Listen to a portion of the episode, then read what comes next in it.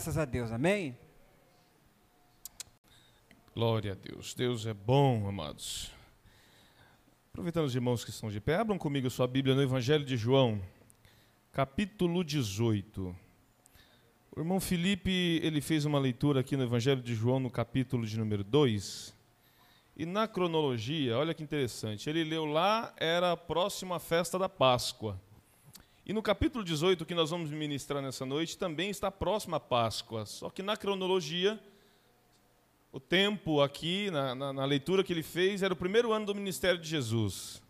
Nesse capítulo 18, já é o terceiro ano, o último ano é, do ministério de Jesus mais próximo, os dois acontecimentos, as duas leituras acontecem próximo da Páscoa. João 18, do 1 ao 11, diz assim o texto sagrado. Depois de dizer essas coisas, Jesus atravessou com seus discípulos o vale de Cedron e entrou no bosque de oliveiras. Judas, o traidor, conhecia aquele lugar Pois Jesus tinha ido muitas vezes ali com seus discípulos. Os principais sacerdotes e fariseus tinham dado a Judas um destacamento de soldados e alguns guardas do templo para acompanhá-lo. Eles chegaram ao bosque de oliveiras com tochas, lanternas e armas. Jesus, sabendo tudo que ia ali acontecer, foi ao encontro deles. A quem vocês procuram? perguntou Jesus.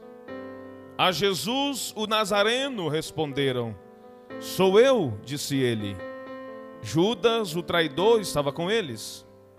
Quando Jesus disse: Sou eu, todos recuaram e caíram para trás no chão.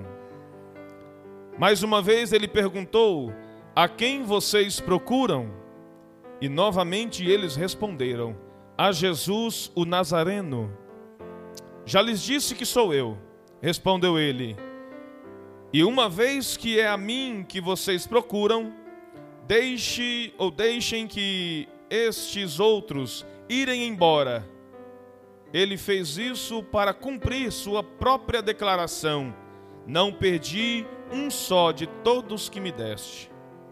Então Simão Pedro puxou uma espada e cortou a orelha direita de Malco, o servo do sumo sacerdote. Jesus, porém, disse a Pedro: Guarde sua espada, de volta na bainha. Acaso não beberei o cálice que meu pai me deu? Assim os soldados seu comandante e os guardas do templo prenderam Jesus e o amarraram. Amém? Poder assentar em nome de Jesus? Glória a Deus, glória a Deus. Aleluia. Antes de eu entrar na mensagem, irmãos, é, a nossa secretária, ela, eu pedi para ela fazer a agenda mensal e aqui consta os aniversariantes do mês, a agenda do círculo de oração, da igreja e dos jovens. Esse, essa agenda mensal vai ficar ali. Nós temos um espaço ali para deixar é, os documentos ali à vista para conhecimento de toda a igreja, tá bom? Então, já nessa, quero adiantar para que a mensagem depois fique no seu coração. Depois da mensagem, é, a gente tem que dar aviso e tal e coisa. Vamos deixar que a mensagem fique no seu coração. Então, já quero antecipar. É, nessa terça-feira, nessa terça-feira, dia 5, nós sabemos que é, por vezes a sede convoca as congregações para estarem na sede, para estarem lá num culto de terça-feira. E nessa terça-feira, dia 5 do 4, é a nossa convocação, junto com algumas congregações do setor. Então nós vamos nos organizar aqui. Eu peço aos irmãos que puderem, irmão Elisa estará me representando, pois eu estarei trabalhando lá no plantão, não estarei no culto, mas estarei lá desde as 8 da manhã até acabar o culto, estarei lá trabalhando para a glória de Deus. Então, irmão Elisa estará indo lá é, com, com as irmãs que estarão cantando neste dia, com as outras congregações, os outros ciclos de oração na sede na terça-feira, agora dia 5, tá bom, irmãos? Então, aqueles que, os obreiros que têm carro, que puder ajudar, levar as irmãs, por favor, é, ajudem para que a nossa congregação possa atender essa convocação. Teremos, já antecipei aqui, nosso irmão Félix estará aqui no final do mês. E tem uns eventos como cidade, círculo de oração, congresso das irmãs do setor, esse mês agora, no feriado do dia 15, de 15 16, ali no Guarará 2, e o dia 17, encerramento aqui na nossa congregação. É o primeiro congresso do setor das irmãs do Círculo de Oração. Vai ser bênção em nome de Jesus. Três irmãs, três pregadoras é, para essas três noites, em nome do Senhor. E eventos com jovens, com a mocidade, é, culto, vai ter culto da mocidade aqui dia 23 de abril, num sábado, último sábado do mês, acredito eu e Deus vai fazer a obra aqui. Amém? Você pode colocar lá, por favor, querido? Louvado seja Deus. Obrigado, então. Amados, capítulo 18 de João é um capítulo interessante. Como João apresenta Jesus nesse capítulo, assim será o tema da mensagem. Jesus, o sofredor submisso. Jesus, o sofredor submisso submisso. Ele sofreu por mim e por você. Tem que segurar aqui a folha aqui. Depois da oração no cenáculo, depois do seu longo discurso, desde o capítulo 13 de João, Jesus vem falando aos discípulos, se despedindo deles, preparando eles para o momento triunfal. Mas esse momento triunfal vai exigir de Jesus muita lágrima, muito sangue, muito sofrimento, muita determinação. E essa palavra tem tem batido forte no meu coração, Davi. Porque Deus é um Deus muito determinado em amar, em perdoar, em salvar, em restaurar, em curar, Deus é muito determinado em todas essas coisas, em entender, em ser compassivo. Deus é muito determinado em tudo isso. E isso nos constrange quando nós vemos tanta determinação de Deus em querer nos perdoar. A gente falha hoje, Deus diz: Meu filho, levanta, porque eu já te perdoei. Isso mostra a determinação de Deus em nos perdoar. E, e quando Deus está determinado em nos perdoar, Ele está dizendo para nós: Eu não quero te perder. Eu estou também determinado em não te perder. Eu quero você comigo no céu. Eu quero você comigo na eternidade. Essa determinação exigiu de Jesus muito sofrimento. Aqui no capítulo 18 começa o final aí, depois da sua oração do capítulo 17. Jesus leva os seus discípulos para o Getsemane o jardim da oração de Jesus. Getsemane, que significa o nome Getsemane significa prensa de azeite. E Jesus vai viver na pele essa prensa. É lá que Jesus vai viver o seu momento terrível. Em oração onde seu suor transforma-se em gota de sangue. João não fala como os outros três é, evangelistas, Mateus, Marcos e Lucas, dos três períodos de uma hora que Jesus tirou nesse período aqui, enquanto estava com os discípulos no Getsemane. João não fala, João vai dar outros detalhes para nós, que Jesus viveu na sua oração, como a, a, naquele momento de angústia intensa que ele viveu o momento mais angustiante de Jesus antes da sua crucificação foi neste monte, foi nesta noite, e ele tinha um propósito, ele estava determinado. Eu preciso passar por isso, porque em 2022 vai ter uma igreja lá na congregação do Jardim Panema, lá no bairro do Jardim Panema, que vai ouvir a minha palavra, ouvindo que eu estava determinado e não desisti de passar, por isso, por amor a eles. Aleluia. Jesus passou por isso por amor a mim e a você.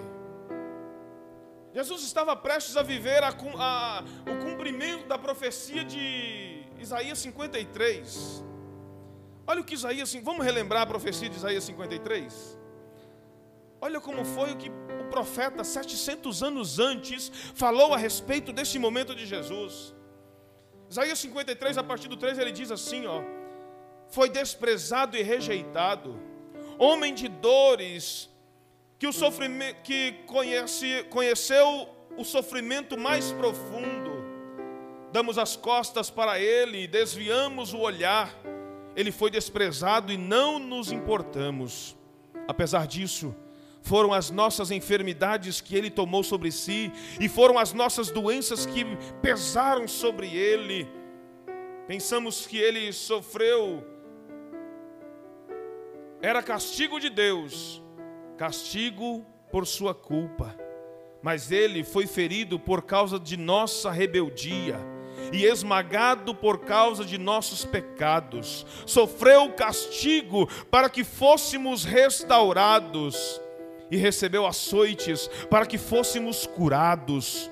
Todos nós nos desviamos como ovelhas, deixamos os caminhos de Deus para seguir os nossos próprios caminhos. E no entanto, o Senhor fez cair sobre ele os pecados de todos nós. Isaías diz que o pecado que estava sobre nós foi sobre ele para que nós tivéssemos paz. Para que tivéssemos paz. Jesus sofreu em nosso lugar, para que nós não precisássemos sofrer o que ele sofreu, para que nós não pudéssemos ou não tivéssemos que pagar o preço da nossa salvação. Todos quantos foram salvos por ele entrarão nos céus e serão recebidos como filho de Deus. Mas aqueles que ficarem para a grande tribulação, irmãos, ai meu Deus posso pedir um favor? Diminui aquele vento ali, por favor, do ventilador. João ele dá alguns detalhes que nos chamam a atenção, amados, quando nós começamos a estudar o que João estava querendo dizer para os irmãos em Israel, para os seus irmãos. João ele nos chama a atenção por alguns detalhes do texto dele. João diz no capítulo no versículo 2: que Jesus tinha ido ao Getsemane muitas vezes. Eu já falei a respeito do jardim da oração aqui. Cada um de nós precisamos ter um jardim de oração.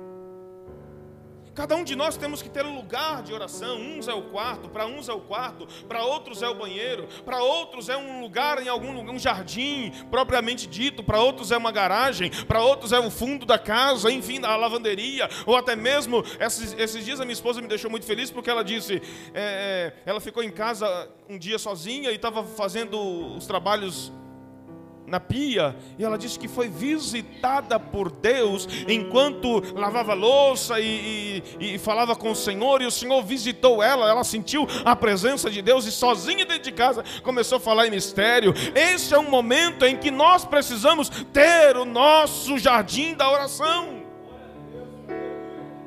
Enquanto meditava nisso no jardim da oração, o texto está dizendo, João está dizendo que Jesus foi muitas vezes naquele lugar para orar, e na maioria das vezes, Jesus foi à noite, passar a noite naquele horto, passar a noite naquele jardim chamado Getsemane, falando com Deus, se relacionando com Deus, falando da sua limitação, dos seus medos, falando daquilo que ele tinha que viver.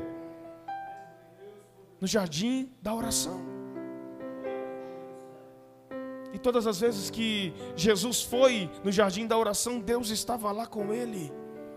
E quando Deus não pôde estar, Lucas vai dizer que quando Deus não pôde descer nesse jardim, porque era o momento em que Jesus estava levando sobre si todos os pecados da humanidade, Deus não podia descer, mandou um anjo para confortar Jesus. Eu fiquei pensando, meu Deus, na criação, Deus ama se relacionar com as pessoas que têm o seu jardim particular para falar com Ele. Na criação, Deus criou o jardim, primeiro local, e colocou o homem lá. E o texto sagrado diz que na viração do dia, todo final de tarde, Deus descia no jardim para falar com o homem. Mas, Bruna, teve um dia que Deus desceu no lugar em que todos os dias ele descia para falar com Adão. E Adão não estava lá, Cris. Deus desceu no jardim para falar com Adão. E quando Deus chegou no lugar marcado, Davi, Adão não estava lá. Deus desceu, Everton, no jardim, como todos os dias ele descia para falar com o homem. E naquele dia o homem não estava lá para falar com Deus. A mocidade uma vez cantou um hino aqui que eu me lembrei dessa passagem. Tem muitos jardins que Jesus está descendo e não está encontrando. a pessoa que ele costumava encontrar. Lembra do hino O Lugar? A letra do louvor é linda. A letra do louvor diz: Deus dizendo: Hoje eu fui te procurar naquele lugar. Será que a gente consegue? Será que a gente consegue? Me ajuda aí. Hoje eu fui te procurar naquele lugar onde você me chamava de pai. Esperei com tudo que me pediu, mas você não foi. Onde é que você está? Já não ouço mais a sua voz, você não tem mais tempo para vir aqui. Está tão ocupado com as suas coisas que se esqueceu de mim. Mas se precisar de um ombro para chorar, ainda vou estar naquele lugar Onde você buscava, eu ia te encontrar, meu filho. No santo lugar, eu quero te encontrar, sarar suas feridas e te perdoar lá naquela cruz. Seu lugar. Filho, nada irá me impedir de te amar.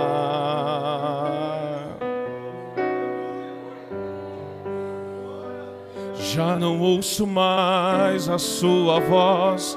Você não tem mais tempo para vir aqui Está tão ocupado com as suas coisas que se esqueceu de mim.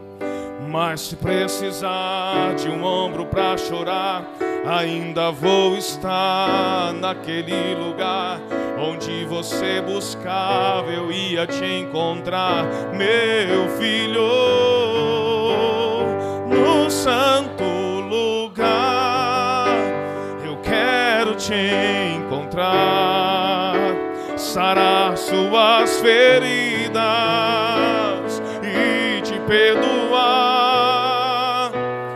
Lá naquela cruz e em seu lugar, filho, nada irá me impedir de te amar. Será que te alcança?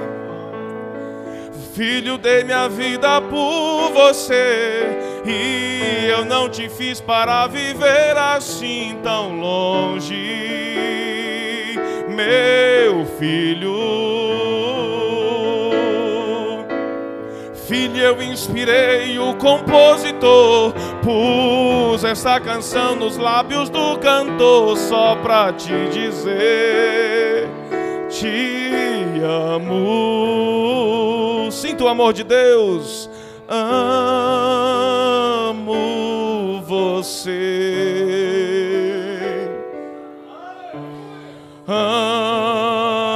Amo você, meu filho. Amo você, meu filho amado.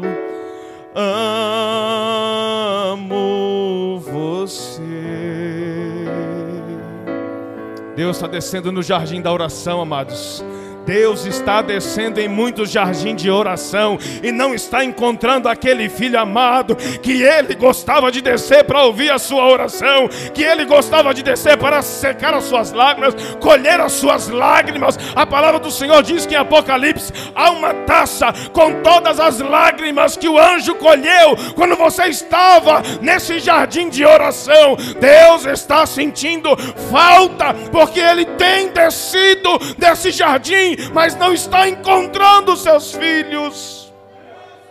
Oh, amado, Deus continua descendo no jardim da oração de todos nós. A diferença é que ele não tem, não tem encontrado aquele que se encontrava com ele. O texto sagrado diz que todos os dias, na viração do dia, Deus descia para falar com Adão. O texto de João está dizendo que Jesus muitas vezes ia nesse jardim de oração, ora com seus discípulos, ora sozinho para falar com Deus, e Deus nunca deixou de aparecer para falar com ele. Não abandone o seu jardim da oração, amados. Não mande essa mensagem que você não precisa mais falar com ele, que você não acredita mais na conversa dele ou da sua com ele. Não abandone Deus. Não abandone Deus, porque ele nunca te abandonou. Ele nunca te abandonou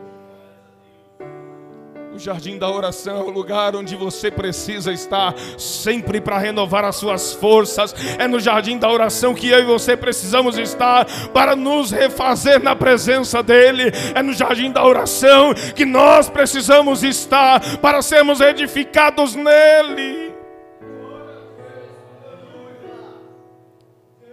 Todas as segundas-feiras, aqui das sete da noite, das 19 às 20, nós temos um momento de oração, e aqui é um jardim de Deus para falar com Ele. Nós temos esse jardim, amados, nós precisamos frequentá-lo, porque Deus está lá. Deus está lá para nos ouvir, para nos consolar, para nos encorajar, para nos fortificar, para nos animar para dizer: vai em frente, eu estou com você. Não tema, esse processo vai passar, é uma fase, é um ciclo. E como todo passa, e vai passar, irmãos. Mas como você vai estar? Como você vai estar quando esse ciclo passar? Louvado seja Deus. Judas havia saído do cenáculo, Tiago. Jesus estava na Páscoa, onde ele estabeleceu a ceia. E Jesus deu um bocado do pão, molhou e deu para ele e disse: O que tem que fazer, vai e faça. E Judas saiu, Bianca. Judas foi embora. Ninguém entendeu. E Jesus ficou com os discípulos. E Jesus dá recomendação. E Jesus ora. E aí Jesus diz: Agora nós vamos para outro lugar. Vamos para o Getsemane. Vamos atravessar o vale do Cedron. Jesus caminhou aquela noite, irmão. Chegou lá no monte já de madrugada. E ele começa, deixa os discípulos, a maioria, no lugar.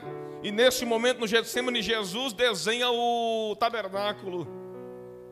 Deixou uma parte dos discípulos ali, Pedro, Tiago e João, vamos comigo mais um pedacinho. Aí levou Pedro, Tiago e João para o lugar que representa o lugar santo. Ele disse: Vocês ficam aqui, orem comigo uma hora. Eu vou para o lugar santíssimo. Eu vou falar com o Pai. Eu vou no meu cantinho da oração. E Jesus foi lá, orou uma hora. Pai, se possível, passa de mim esse cálice. Todavia não seja a minha vontade, mas a tua. João não dá o detalhe da oração como os outros evangelistas dão, mas João dá outros detalhes enriquecedores para a nossa alma e para o nosso espírito. Jesus volta três vezes, os discípulos dormindo. Foi uma desperta, porque já está vindo o traidor. E ele chega. Ele chega porque Judas sabia, irmão. Judas tinha saído. Como é que ele ia saber se ele não conhecesse esse lugar? Hein, Daniel, Daiane? Como é que ele ia saber que Jesus estava ali? Ele não colocou nenhum chip em Jesus, nenhum localizador. Não estava mapeando Jesus. Ele sabia, Davi porque ele participou de momentos de oração com Jesus ali. Ele leva os romanos, leva a guarda do templo. Não, vamos lá no horto. Jesus com certeza está no seu jardim de oração. Aleluia. Eles foram preparados, irmãos. Eles foram preparados para uma guerra, porque sabia que os discípulos estavam com Jesus. E ele ouvia, eh, Judas havia ouvido de Pedro dizer que, se possível, ele dava a sua própria vida para defender Jesus. E Pedro estava sendo sincero, estava se opondo ao plano de Deus, mas estava sendo sincero. E aí Judas leva uma bancada de soldados, um destacamento, irmãos, um destacamento completo de soldado romano, eram mais de 600 soldados. Olha quanta gente foi lá para prender Jesus, preparados com porretes, com faca, espada, lanterna. Vamos preparados. Nessa noite a gente pega ele. Nessa noite ele não escapa. Mas o texto sagrado vai dizer, João vai dizer no versículo 4, irmão, olha que riqueza que João diz que Jesus, sabendo tudo, olha o texto sagrado que está dizendo, Jesus, sabendo tudo, e quando eu li essa expressão, Jesus sabendo tudo, o Espírito Santo me impactou com uma pergunta: até quando você vai continuar vivendo desta forma, pensando que Deus não está vendo, pensando que Deus não está sabendo? Até quando, igreja? Jesus sabe tudo ao seu respeito. Jesus vê tudo que você está fazendo. Até quando você vai viver achando que Deus não está vendo e Deus não está sabendo?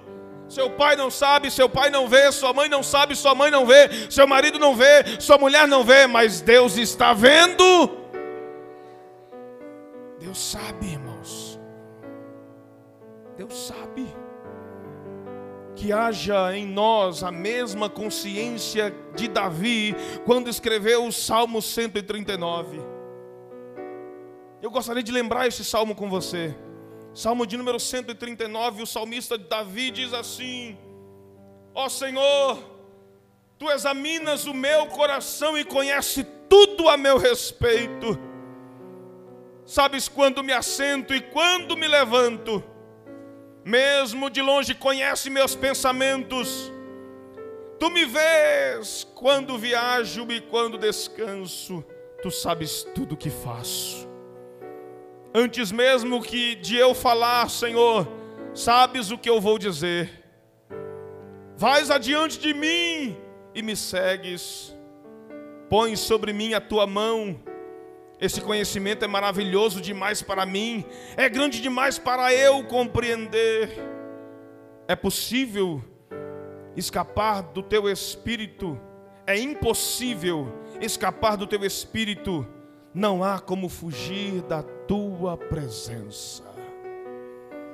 Não há como fugir da presença de Deus, amados. Você pode se esconder de um, pode se esconder de outro, mas de Deus ninguém se esconde. Não há como se esconder de Deus. A minha esposa costumava usar sempre um versículo que está lá em Apocalipse, quando Deus falava para os meninos: Olha, os olhos do Senhor estão em todos os lugares. Ela repetia muitas vezes isso para os meninos: ó, vai sair? Cuidado, os olhos do Senhor estão, estão em todos os lugares.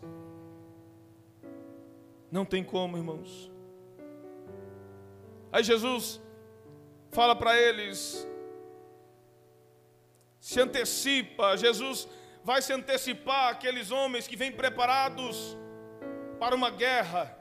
João vai dizer que Jesus foi de encontro deles.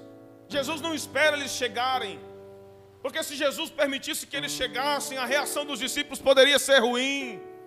Jesus diz: Ei, na oração do capítulo anterior, na oração enquanto estávamos lá no cenáculo, eu disse para Deus: Eu não vou perder nenhum dos que o Senhor me deu.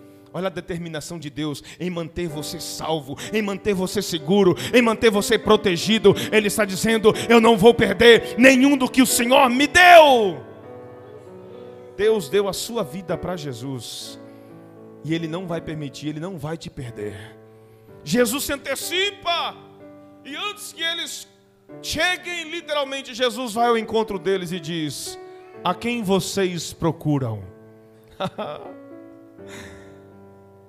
João está dizendo, irmão, que Jesus, sabendo tudo, ele se antecipa aos seus perseguidores, e quando João enfatiza a firmeza de Jesus, a prontidão de Jesus em se fazer é, preso, ele está dizendo: Jesus anulou tanto a traição de Judas, quanto a tentativa de lealdade de Pedro.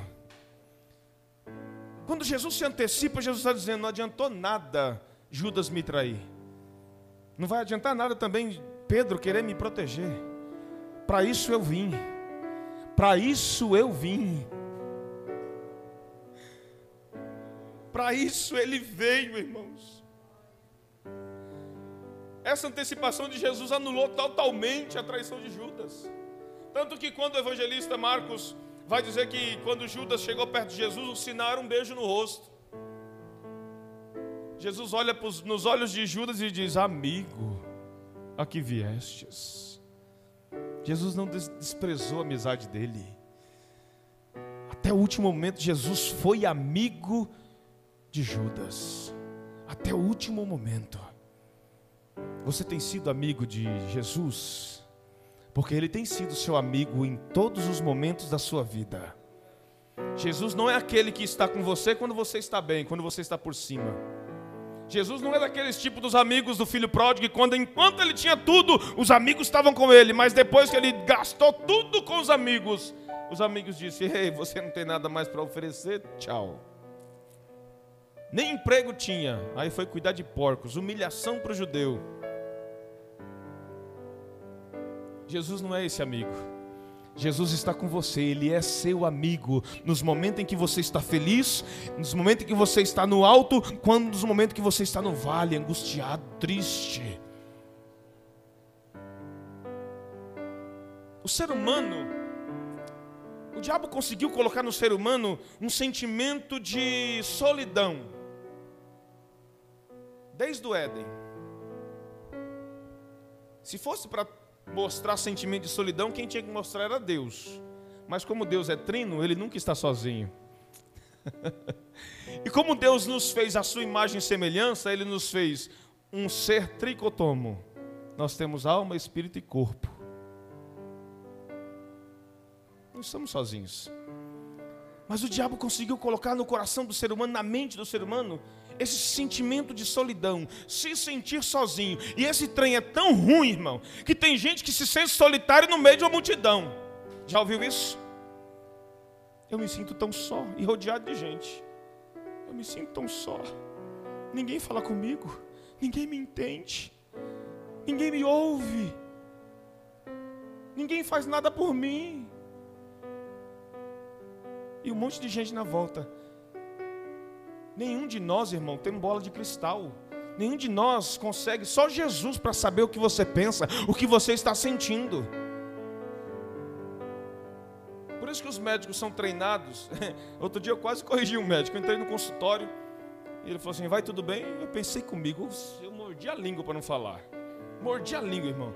Eu estou indo no médico. Se eu estivesse bem, eu estaria lá.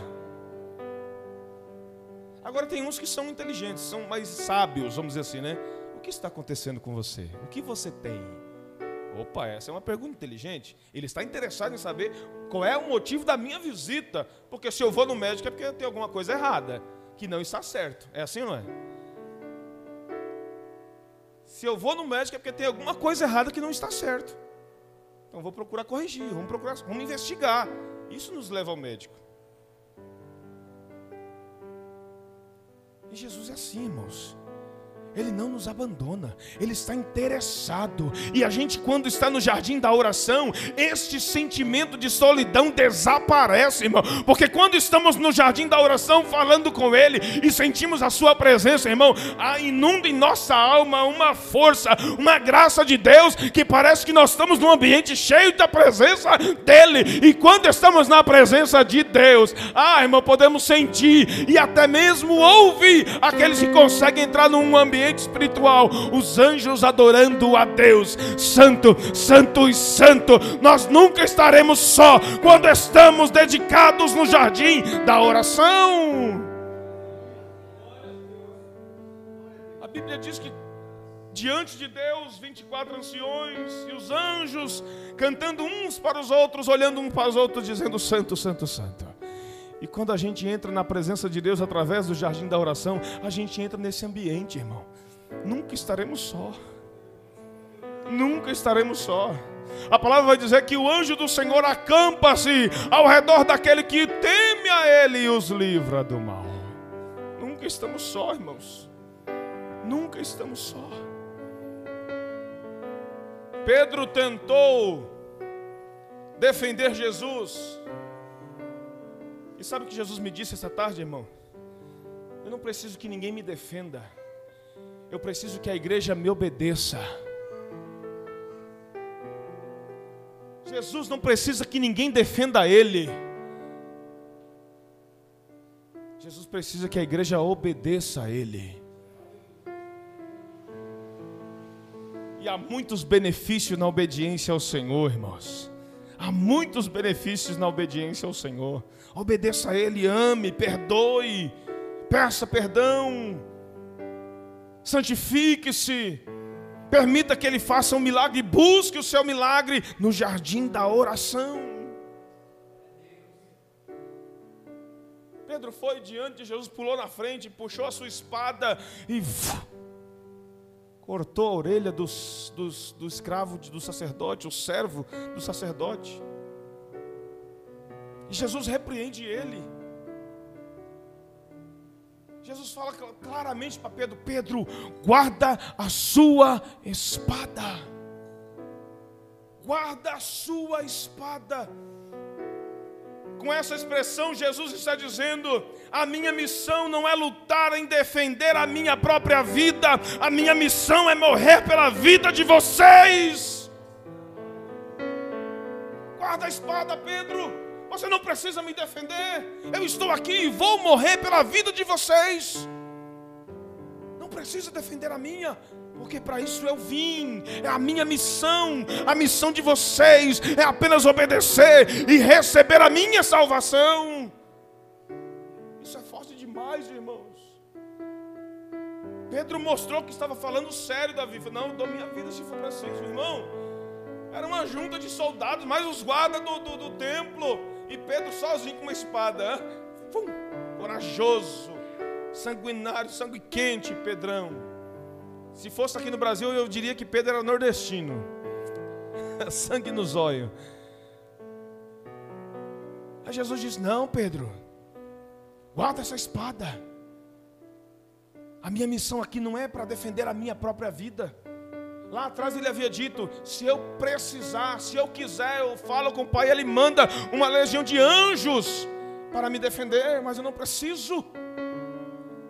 Não preciso defender a minha própria vida, porque a minha missão é morrer para dar vida a vocês. Aleluia. Oh, aleluia! A missão de Jesus é, foi morrer pelas nossas vidas. Jesus foi preso para nos dar liberdade. Jesus foi castigado para que nós tenhamos a sua paz, irmão. A nossa paz está no sofrimento dele. Jesus foi julgado seis vezes na mesma noite. Seis vezes, julgado e condenado, para que fôssemos absolvidos e justificados na presença de Deus. Jesus vai perder a sua vida terrena para nos dar a vida eterna. Ele cumpriu a parte dele na missão e no plano salvífico de Deus. E ele espera, há uma torcida no céu para que esta igreja inteira e todos quantos vierem para cá cumprirem a parte de cada um, permanecerem determinados a entrarem com ele na glória. Sexta-feira eu fiquei impactado aqui com aquilo que Deus colocou no meu coração. Não sei se foi sexta mas Deus colocou no meu coração a palavra de que naquele momento, naquele grande dia, quando Ele entregará o galardão de cada um dos seus salvos, Ele não vai dizer, Alexandre, venha cá, Alexandre, receber o seu galardão, porque você foi um cooperador fiel. Ele não vai dizer, Marcos, Emilene, venham aqui vocês dois, porque vocês foram tesoureiros fiéis, guardaram do tesouro da casa do Senhor. Ele não vai dizer, ó, oh, Tiago, você que está na recepção, vem aqui, diácono Tiago, receber o seu galardão porque você foi um bom recepcionista. Ele não vai dizer, opa, ele não vai dizer, Davi, vem aqui receber o seu galardão porque você foi um bom evangelista. Não vai dizer, ele não vai dizer para Bruno e para o Tiago, venham aqui receber o vosso galardão porque vocês fizeram um bom trabalho representando missões. Não, irmãos. Ele não vai dizer: vem aqui, pastor Jarbas, vem aqui, diácono Elias, receber o galardão de vocês pelo bom trabalho que prestaram na minha obra. Não, ele não vai chamar nenhum de nós pelo cargo que ocupamos na casa dele. Ele vai chamar todos, nivelar a todos. Venha, meu servo bom e fiel servos bom e fiel. Ele vai galardoar servos bons e fiéis. Servos bom e fiéis. É esses que ele vai chamar para galardoar e dizer: entra no gozo do teu Senhor.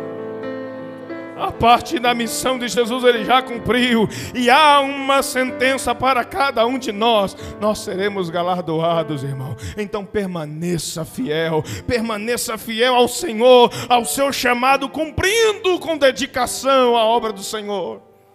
Cumprindo com dedicação. Cumprindo com dedicação sabendo, a Bíblia é tão linda, irmão. Outro dia eu li um texto aqui no momento ofertório, acho que foi quarta-feira no culto em que as irmãs fizeram aqui. Eu li um texto maravilhoso que diz lá, o salmista dizendo que Deus se lembrou dele, ou ele pedindo para que Deus se lembrasse das suas ofertas. Olha aí. Deus vai se lembrar de nós até pelas nossas ofertas que trazemos à casa dele. Ele já fez a sua parte, irmão, para me salvar e salvar você. Você pode ficar de pé comigo? Aleluia. Aleluia. Aleluia. O grupo de